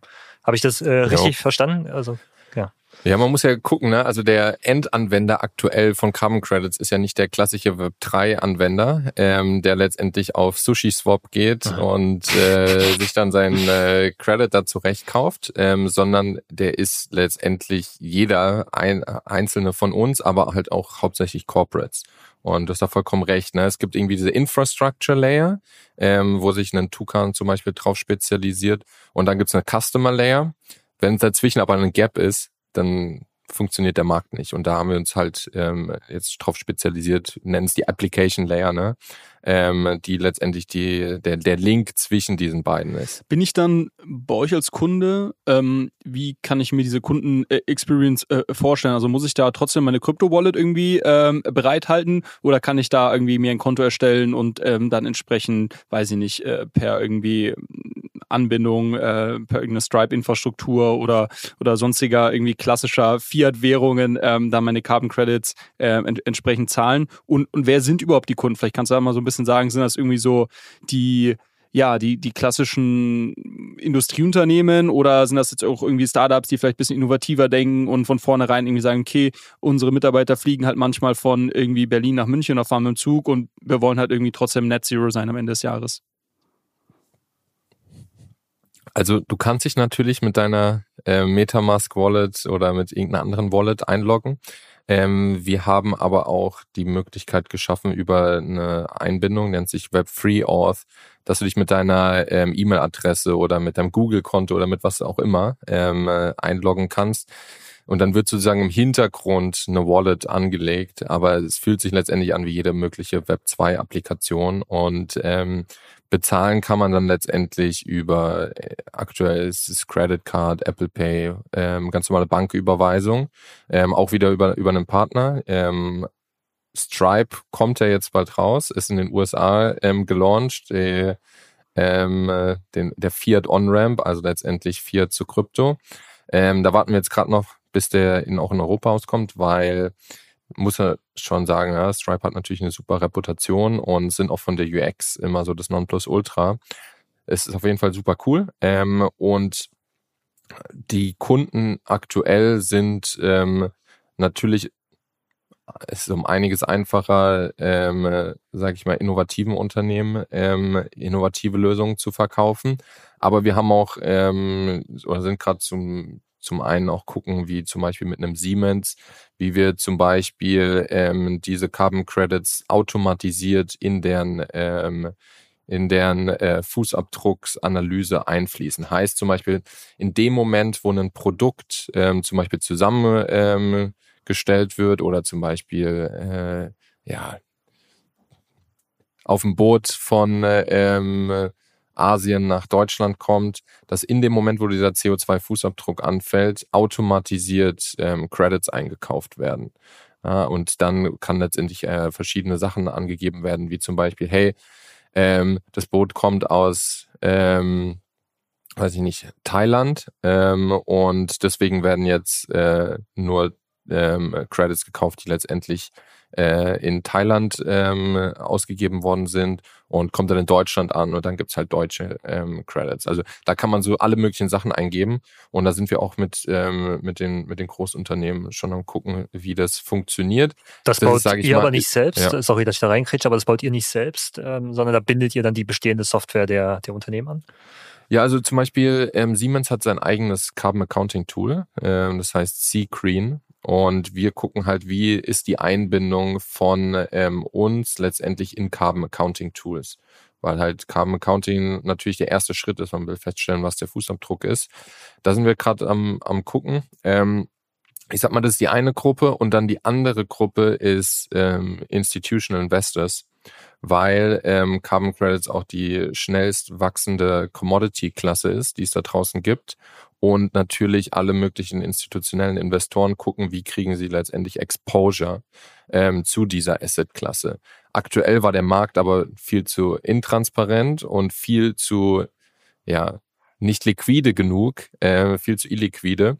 Und ähm, dadurch, dass wir jetzt ähm, und das hört sich echt verrückt an, aber von Tag eins der größte Carbon-Markt der Welt ähm, sind, weil wir halt direkt auf diese ganzen Supply Pools zurückgreifen können. Ne? In, der Web 3 ist es ja, sind ja diese ganzen, ist der ganze Supply oder alle möglichen Credits ja permissionless. Und dadurch, dass da schon ein gewisser Supply Pool aufgebaut ähm, worden ist, konnten wir direkt im ersten Schritt auf 20 Millionen Credits zurückgreifen. Und jetzt geht bald Flow Carbon noch live, dann sind wir bei fast 40 Millionen Credits und so, ich sag mal, der größte Marktplatz, der hat so zwei bis drei Millionen. Ähm, weil die halt alle ihr eigenes Inventar halten müssen. Und das wird ja halt, ist halt super, super relevant für institutionelle Investoren, weil das heißt, es ist viel mehr Liquidität zur Verfügung und sie können da letztendlich drauf zugreifen. Für, für solche Unternehmen ist natürlich die Infrastruktur nochmal anders, ähm, weil die wollen natürlich dann eine einen Verwahrer, also einen Custodian haben, wo letztendlich dieser Credit liegt, weil sie letztendlich die nicht halt, selber halten wollen, die natürlich vielleicht auch versichert ähm, sein wollen. Es muss komplett reguliert sein. Und da arbeiten wir jetzt auch äh, hin, um sowas anbieten zu können.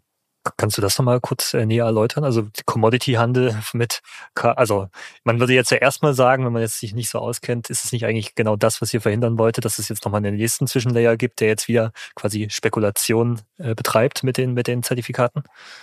Ja, macht vollkommen Sinn. Also es, man muss dann nochmal unterscheiden zwischen einerseits ähm, die Struktur ist so effizient, ähm, dass du halt so wenig Transaktionskosten hast, äh, was natürlich erstmal erstmal gut ist. Das zweite ist, was wir eingebaut haben, ähm, sind Royalties. Also jedes Mal, wenn was gehandelt wird, dann geht wieder Geld zurück zu dem Projekt. Heißt, das Projekt hat noch eine größere Revenue ähm, Income. Und ähm, dann die andere Sache ist, ähm, an was die institutionellen Investoren hauptsächlich interessiert sind, äh, sind Credits, die noch nicht ausgegeben worden sind. Ich habe ja vorhin ähm, erklärt, dass so ein Projekt vier Jahre dauert. Natürlich muss es vier Jahre lang durchfinanziert werden. So, ähm, das ist aktuell eines der größten ähm, Engpässe, diese Projekte durchzufinanzieren.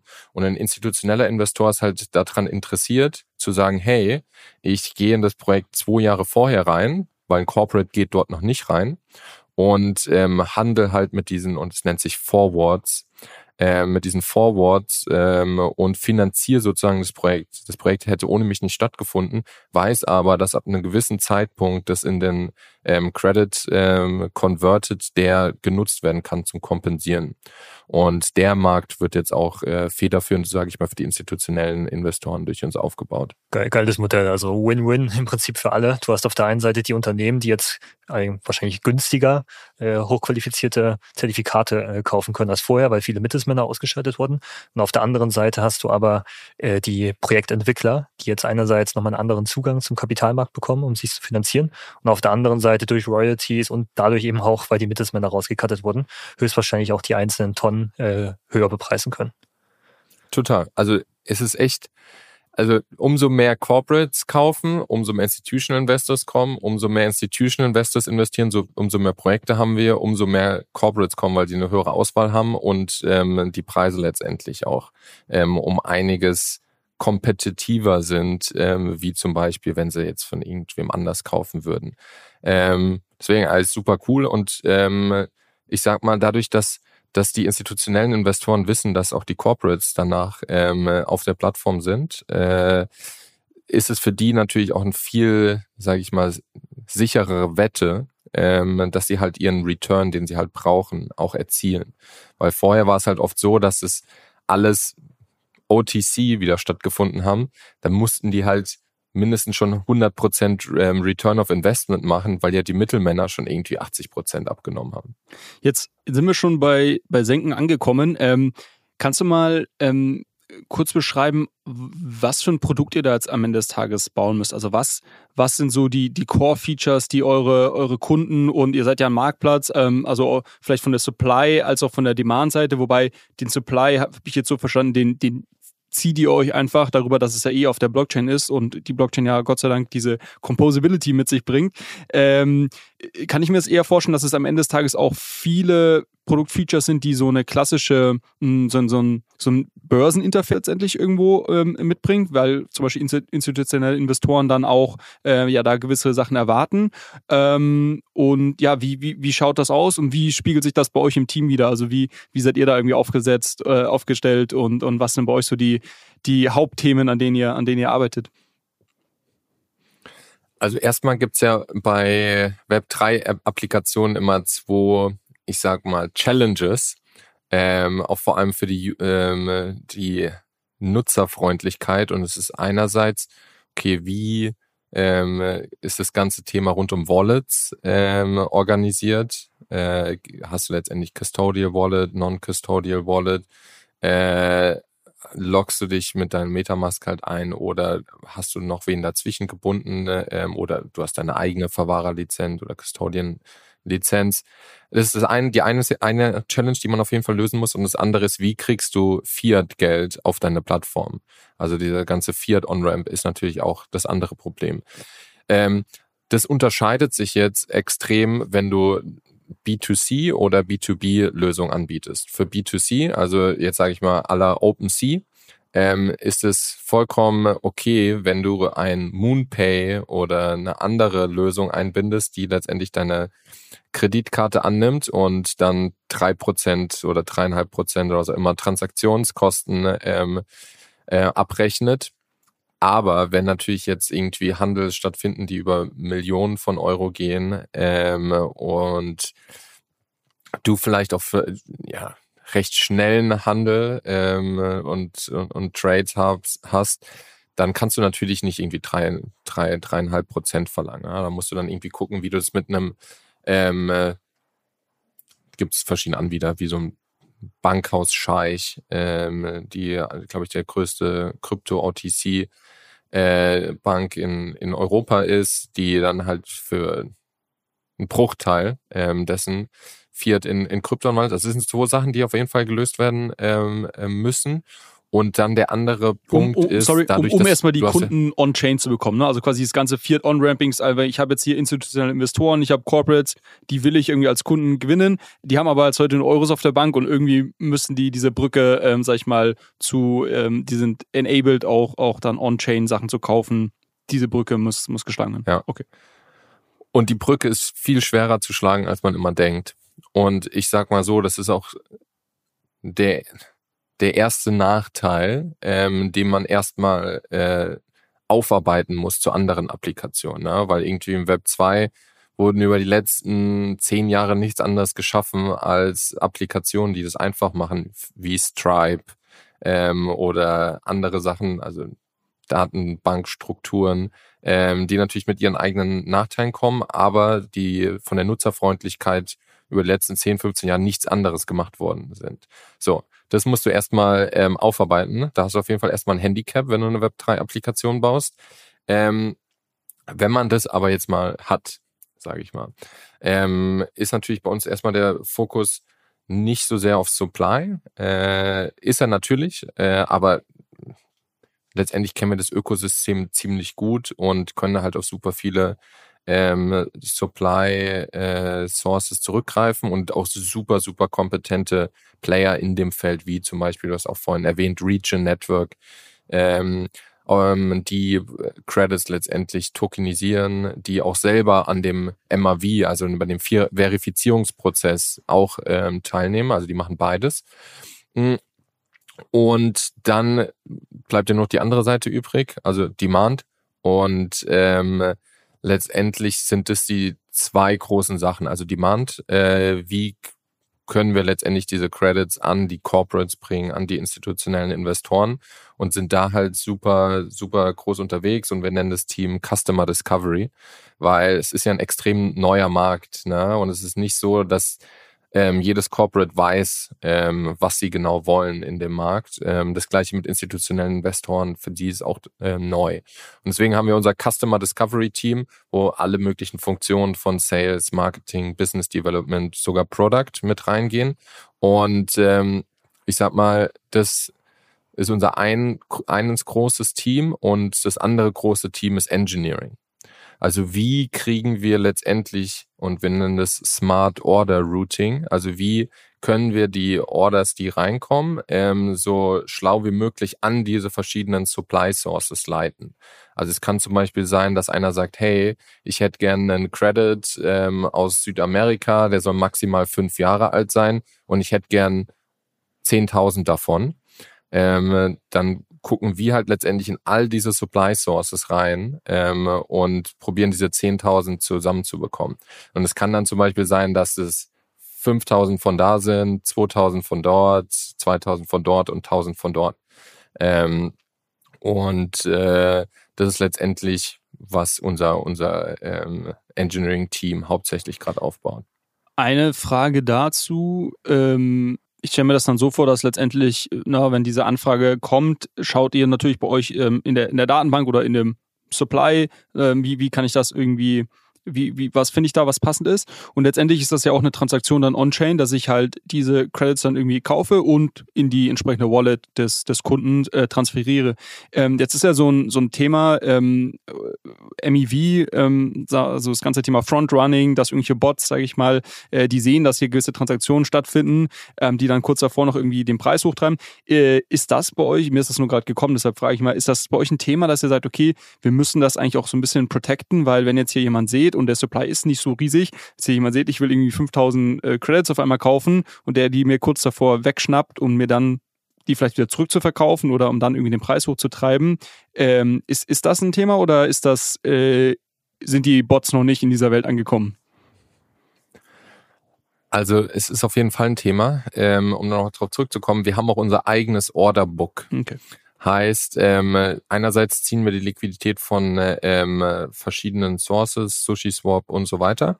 Aber andererseits haben wir auch unser eigenes Orderbook, wo man auch die Credits listen kann. Und ich sag mal, ein Orderbook ist schon extrem gefährdet ähm, für Frontrunning. Also da ist, ist er noch nicht gelauncht, ähm, weil wir hatten es schon mal gelauncht und dann ist genau das passiert. äh, und jetzt haben wir, sind wir gerade super, super ähm, drin äh, und mit verschiedenen auch Advisern, die zum Beispiel für Zero X äh, ne, das Orderbook mitgebaut haben, ähm, um zu gucken, okay, wie muss das wirklich aufgebaut sein ähm, und auch diese ganze Smart Order Routing. Ähm, ansonsten kommen halt die meisten ähm, oder sind die Supply Sources alle auf Sushi Swap oder Uniswap und ähm, da sind wir letztendlich auf deren AMM ähm, angewiesen. Aber ähm, auch nochmal guter Punkt vor allem bei dem Orderbook, also zwei Sachen, die da super, super wichtig waren, ist zu gucken, okay, muss es 100% dezentral sein? Weil du kannst nämlich, also du hast zwei Sachen, die entweder zentral oder dezentral sein können. Und das eine ist letztendlich das Orderbook selbst, also wo diese ganzen Orders, also Sell Orders, Buy Orders, Limit Orders ähm, drin sind. Und dann auf der anderen Seite hast du noch diese Matching Engine, also die letztendlich diese Orders miteinander matcht. Und die können halt entweder komplett zentral sein, wie zum Beispiel bei einem FTX oder bei einem Coinbase. Mhm. Ähm, oder die können halt zum Teil dezentral die Orders liegen. Jeder sieht die Orders ähm, und die Matching Engine wird von uns betrieben. Oder du kannst es auch so machen, dass du halt komplett dezentral machst und sagst, jeder kann seine eigene Matching Engine für das dezentrale Orderbook bauen und darüber nochmal Geld mit verdienen. Also da gibt es super viele verschiedene ähm, Sachen, die man dafür bauen kann, ist aber super, super interessant. Und lustigerweise über das letzte Jahr sind super, super viele Orderbooks ähm, äh, live gegangen in der Web3-Welt. Äh, meistens nicht aus, also wir sind auf Polygon, meistens nicht auf Polygon, weil die nicht schnell genug dafür ist, äh, die Chain, aber auf anderen, wie zum Beispiel einen ähm, Near Protocol. Solana so. gab es ja da auch ein paar Versuche, ne? Das ist ja immer, Solana, ist ja genau. immer die, ja. die große Diskussion, sag ich mal, ist das, was, wo jetzt ein Uniswap oder so drauf aufbaut, also dieser AMM-Approach, ist das wirklich das effizienteste Modell oder ist das einfach nur eine Krücke, die wir uns gebaut haben, um überhaupt in der, in der Blockchain-Welt dezentral so Transaktionen äh, ähm, machen zu können? Äh, super spannend. Das, das bringt mich gleich schon zum nächsten Punkt. Ich meine, jetzt habt ihr euch dafür entschieden, ähm, hier in der, in der, irgendwo natürlich in der, in der Blockchain-Welt so ein Produkt zu bauen und die Company aufzubauen. Du hast jetzt schon so ein paar der Challenges, äh, die das Ganze mit sich bringt, ähm, genannt, wie du musst irgendwie erstmal schauen, dass deine Kunden enabled sind, überhaupt on-chain zu kommen. Du musst diese, diese Bridge-Thematiken lösen, du musst das ganze Orderbook äh, und irgendwelche Frontrunning-Thematiken lösen. Gibt es sonst noch Themen, wo du sagst, ähm, das sind irgendwie so Challenges, die man vielleicht, die man auf jeden Fall auf dem Schirm haben sollte, wenn man jetzt sich überlegt, irgendwie in der Kryptowelt äh, seine, sein Unternehmen zu gründen, vielleicht weiß ich nicht, jetzt irgendwie, wenn es ums Hiring geht, wenn es irgendwie ums Fundraising geht, ähm, gibt es da noch Themen, über die wir nicht gesprochen haben? Viele. such, dir, such dir mal dein Lieblingsthema Viele. aus. Also ich sag mal auf jeden Fall, ich glaube Hiring, ähm, äh, Solidity, De oder Solidity Developers, ähm, als auch im Allgemeinen, vor allem letztes Jahr, wo wir noch oder so am Anfang vom oder am Ende vom Bullmarkt noch waren, ähm, sobald bei dir Web 3 draufsteht, ähm, denkt jeder, er kann doppeltes Gehalt verlangen. Ähm, und vor allem Solidity Developers, ich weiß nicht warum, es gibt extrem viele sketchy Solidity Developer, ähm, weil ich weiß nicht, durch was das letztendlich ausgelöst ist. Ähm, vielleicht auch so ein bisschen ähm, Geldgräberstimmung, aber dadurch, dass es halt nicht so viele gibt, obwohl es, ich habe auch, ich hatte ähm, auch also ursprünglich aus dem, aus dem Coding kommen und ähm, super viele Solidity Classes hatten. Es geht echt schnell. Also wenn du zum Beispiel Java oder so ähm, gecodet hast, du bist echt schnell im Solidity drin. Aber die verlangen dann echt absurde Gehälter. Also ähm, ich glaube, Hiring im Web3-Bereich ist auf jeden Fall nicht so, so leicht. Deswegen kann ich nur empfehlen, vielleicht manchmal nicht als pure Web3-Company darstellen, weil sonst ähm, äh, denkt jeder, kann doppeltes Gehalt äh, verlangen. Ich glaube, es hat sich aber einiges verändert. Ähm, ich glaube, zum Ende des Bullenmarkts war es halt echt ähm, verrückt, wo ein Solidity-Developer mit einem Jahr Erfahrung denkt, er kann irgendwie 250 bis 300.000 ähm, verlangen. Ähm, ich glaube, das hat sich jetzt auch schon wieder um einiges gelegt. Deswegen würde ich sagen, auf jeden Fall, es kommt immer drauf an, ähm, in, in was für einem Markt man aktuell ist. Aber in einem Bullenmarkt ist es auf jeden Fall kein Spaß, äh, ein Web3-Unternehmen zu sein. Das hast du gerade schon gesagt, äh, genau. Bullenmarkt ist so ein bisschen im Rückspiegel. Mittlerweile sind wir im Bärenmarkt. Ähm, wie sieht das selbst für eure eigene finanzielle Situation aus? Ähm, was, was habt ihr da in der Vergangenheit an Fundraising betrieben?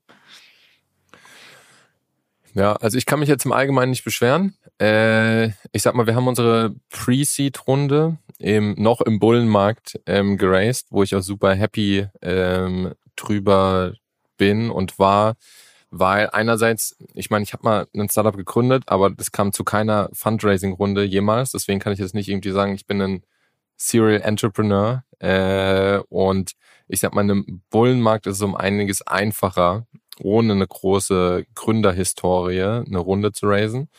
Ähm, und wir natürlich auch Glück gehabt hatten, dass äh, das in einem Markt war, der auch noch von zwei Seiten gehypt wurde. Also einmal Climate, super viele VCs halt ihre neuen Funds geraced, ähm, super viele VCs aufgekommen im Climate-Bereich und dann halt auch noch damals Web 3. Deswegen ähm, konnten wir dann, ich glaube damals war das 400, 500.000, ähm, die wir geraced haben in unserer Pre-Seed. Ähm, und dann, ich glaube, wirklich einen Monat später ging es back up. Ähm, deswegen Glück war das ein ganz gutes Timing. Ja, war ein ganz gutes Timing. Mm.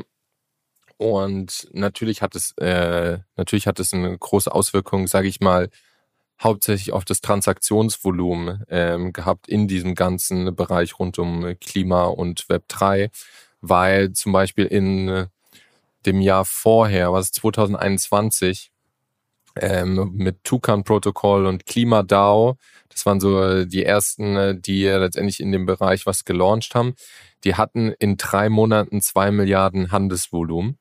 Ähm, was in drei Monaten größer war als der ganze restliche ähm, Carbon Market.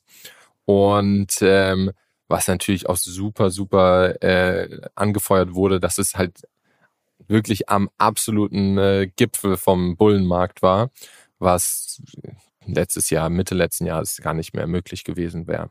Mm. Das hat sich natürlich darauf ähm, ausgewirkt.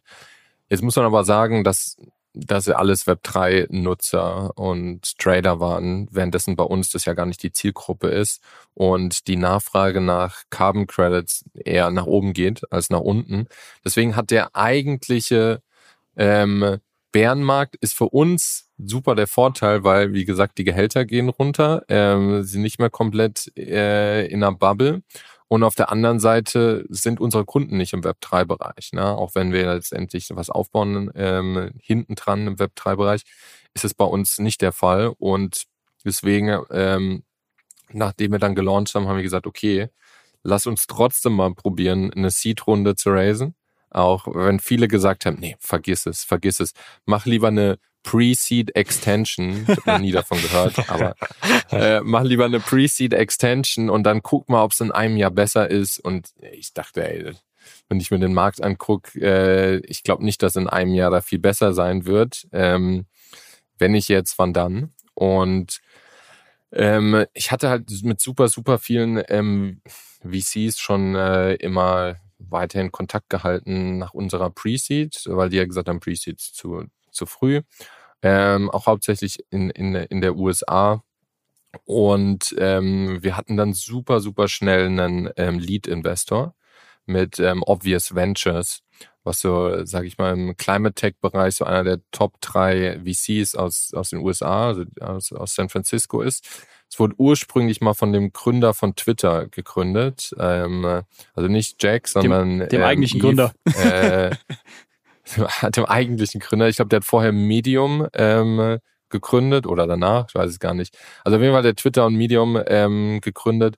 Und ähm, ja, der hat dann, ich glaube, 2014 den Obvious gegründet und ähm, die haben sich halt auf Climate Tech, Health ähm, und New Work spezialisiert und die sind mega, mega cool. Die hatten wir mega schnell als Lead. Und dann hat sich irgendwie ähm, der Rest relativ schnell ja dann auch entwickelt, ähm, haben dann jetzt ähm, Offline Ventures, äh, ein relativ neuer Fund, wo Apple der größte ähm, LP ist, also der größte Investor in den Fund, ähm, zum ersten Mal, also Apple zum ersten Mal in einen VC investiert.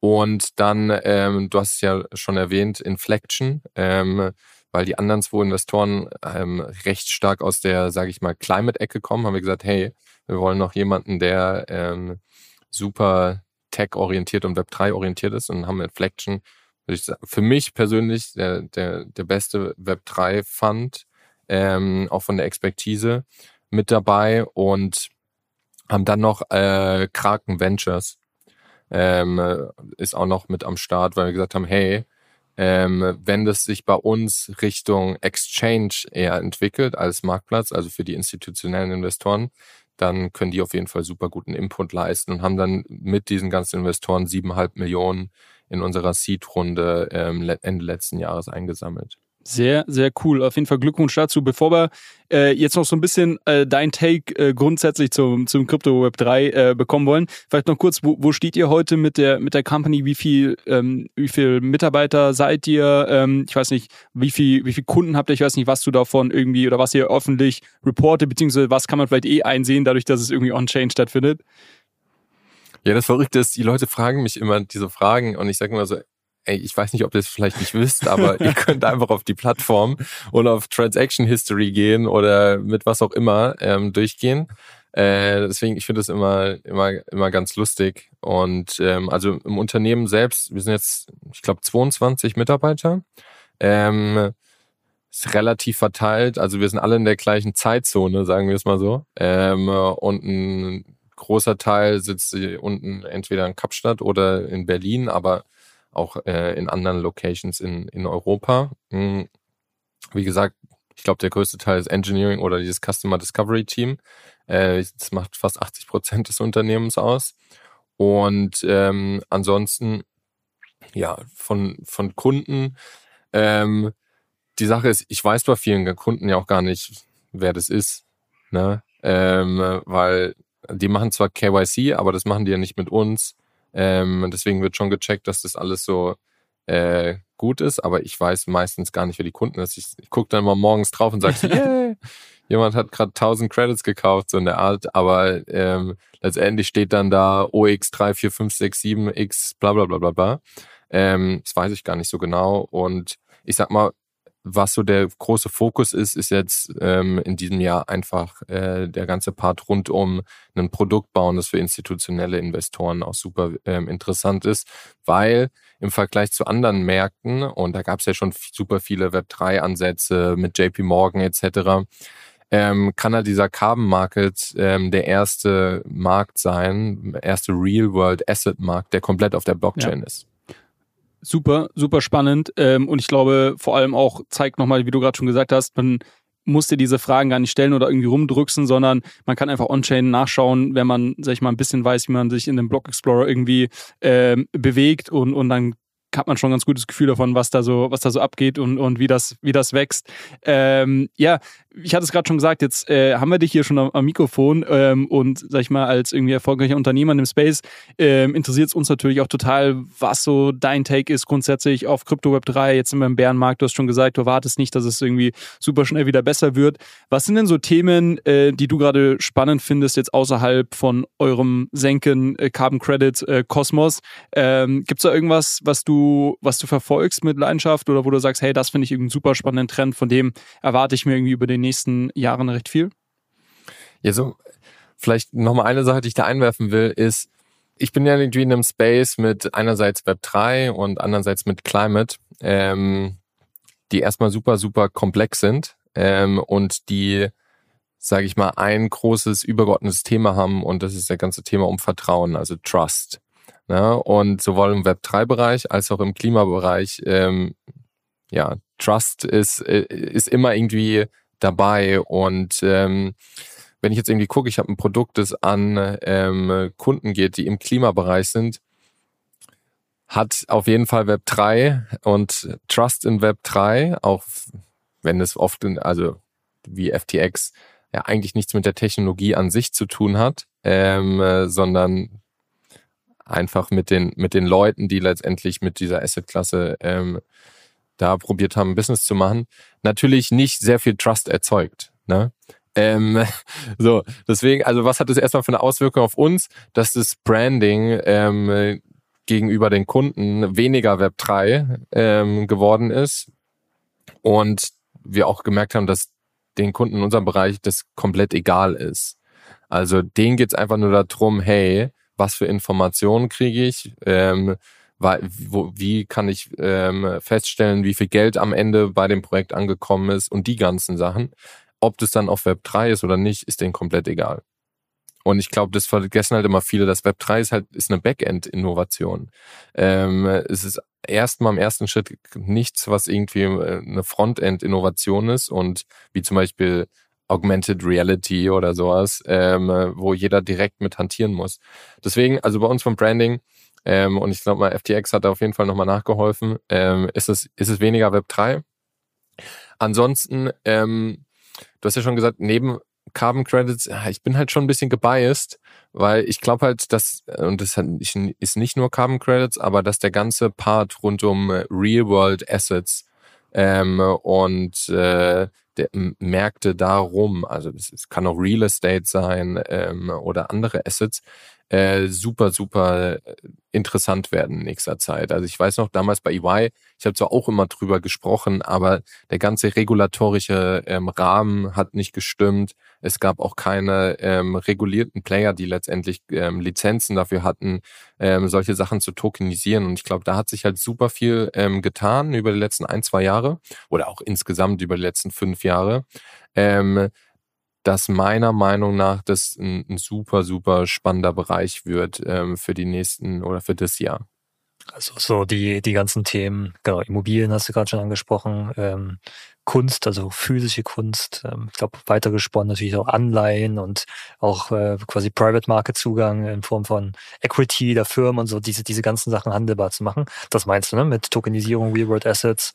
Genau, und da brauchst du halt einen, einen ganz anderen Rahmen und natürlich auch andere Teams. Ne? Ähm, äh, du hast ja, wir haben ja vorhin über Teams gesprochen. Es ist dann nicht so, dass du ein reines Web3-Team brauchst. Du brauchst super viele Leute, die Compliance machen, also den rechtlichen Rahmen ähm, spinnen, den steuerlichen Rahmen. Da musst du gucken, in welcher in welchem Land kannst du das überhaupt aufbauen? Du musst mit der, in Deutschland mit der BaFin zusammenarbeiten. Ähm, in der Schweiz mit der FINMA. Äh, ich glaube, da kommen halt super viele Sachen rein. Und der technische Teil, ähm, der ist natürlich auch Teil davon, aber der ist dann vielleicht nur zehn Prozent vom Team.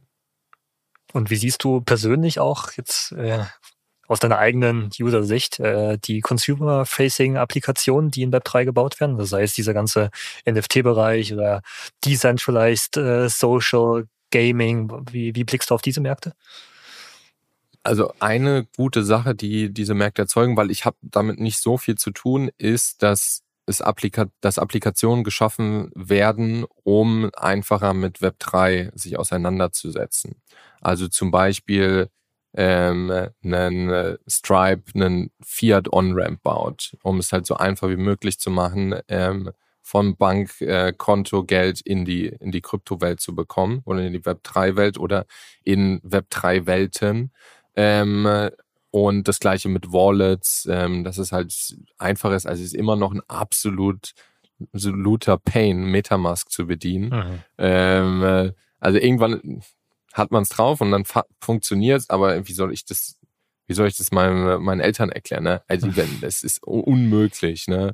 Und dann immer, auch wenn ich es Freunden erkläre, die nichts damit zu tun haben, sagen die so, hä, warum, aber warum ist das Interface so kompliziert? Also ich glaube, dass halt vor allem diese ganzen ähm, Consumer-Facing ähm, also von Gaming bis ähm, Metaverse, äh, oder NFTs halt für mich persönlich ähm, ist es der wichtigste Punkt, dass halt neue Applikationen geschaffen werden, um es so einfach wie möglich zu machen, diese ähm, Brücke zu schlagen, die halt nach wie vor da ist. Cool. Also auch nicht ganz uneigennützig da von der Seitenlinie die Daumen gedrückt, dass es dann wiederum auch Infrastruktur für Senken gibt die sich so da was entwickelt. Ja. ja. Cool. Äh, Julius, was meinst du? Wollen wir in die Rapid Fire äh, Fragenrunde gehen? Ich würde sagen, schieß los. Wir haben noch nämlich eine kleine Überraschung für dich, Adrian. Noch mal einen Schluck nehmen hier. Jetzt wirst du mal richtig gegrillt. Äh, nee, Quatsch. Äh, einfach so äh, paar Rapid Fire, das heißt irgendwie sechs, sieben Fragen mal ganz kurz an dich rausgehauen. Antworte einfach mit Ja oder Nein, beziehungsweise der, der jeweiligen Alternative, die wir dir anbieten. Ähm, bist du bereit? Jo. okay. Dann, äh, bist du Frühaufsteher oder bist spät in die Nachtarbeiter? Frühaufsteher. NFTs oder DeFi? DeFi. Und sehen wir Ether in den nächsten drei Jahren bei 10.000 Dollar? Ja. Bullische News von dir, okay. Äh, Podcast hören oder Blogposts lesen? Blogposts lesen. Und Aktien oder eher Immobilien als Investment? Aktien. Public oder Private Blockchains? Public. Und ich glaube, die letzte Frage äh, erklärt sich von selbst nach dem Gespräch. Proof of Work oder Proof of Stake? Proof of Stake. Sehr, sehr cool. Warum sehr, wohl? sehr cool. Das sind einfache Fragen. Ich dachte, da kommen jetzt richtige kritische. Nein, nein, das ist, das ist mehr so. Dir, dir kann man ja keine kritischen Fragen stellen. Das ist ja das Problem. Das Geschäftsmodell, das ist zu äh, sympathisch. Äh, echt cool, was ihr da macht. Ja, glaube ich auch. Also total spannend. Äh, und ich glaube auch, wenn zu Recht relativ viel Zeit darauf verbracht, erstmal diesen Markt zu verstehen und erstmal, äh, sag ich mal, äh, diese ganz ineffizienten Ineffizienzen, die, die in diesem Markt äh, bestehen, ähm, besser zu beleuchten, um dann auch natürlich jetzt zu verstehen, was ihr mit Senken, Senken da baut. Also ich finde es auch extrem spannend und ja, natürlich gerade auch unter dem Nachhaltigkeitsgesichtspunkt total cool, äh, dass ihr, dass ihr euch da eine unternehmerische Challenge genau in diesem Bereich aus, ausgesucht habt. Mit der Funding-Runde steht da, glaube ich, jetzt erstmal einem guten Wachstum nichts im Wege. Äh, von daher drücken wir hier von der Seitenlinie die Daumen und äh, freuen uns natürlich, Adem, wenn wir in Zukunft viel von euch hören und äh, ja, wenn wir uns mal sehen in Deutschland oder in Kapstadt. Cool. Ja, danke für die Einladung und ich wünsche euch was. Danke dir. Ciao, ciao. Ciao. Danke dir. Ciao.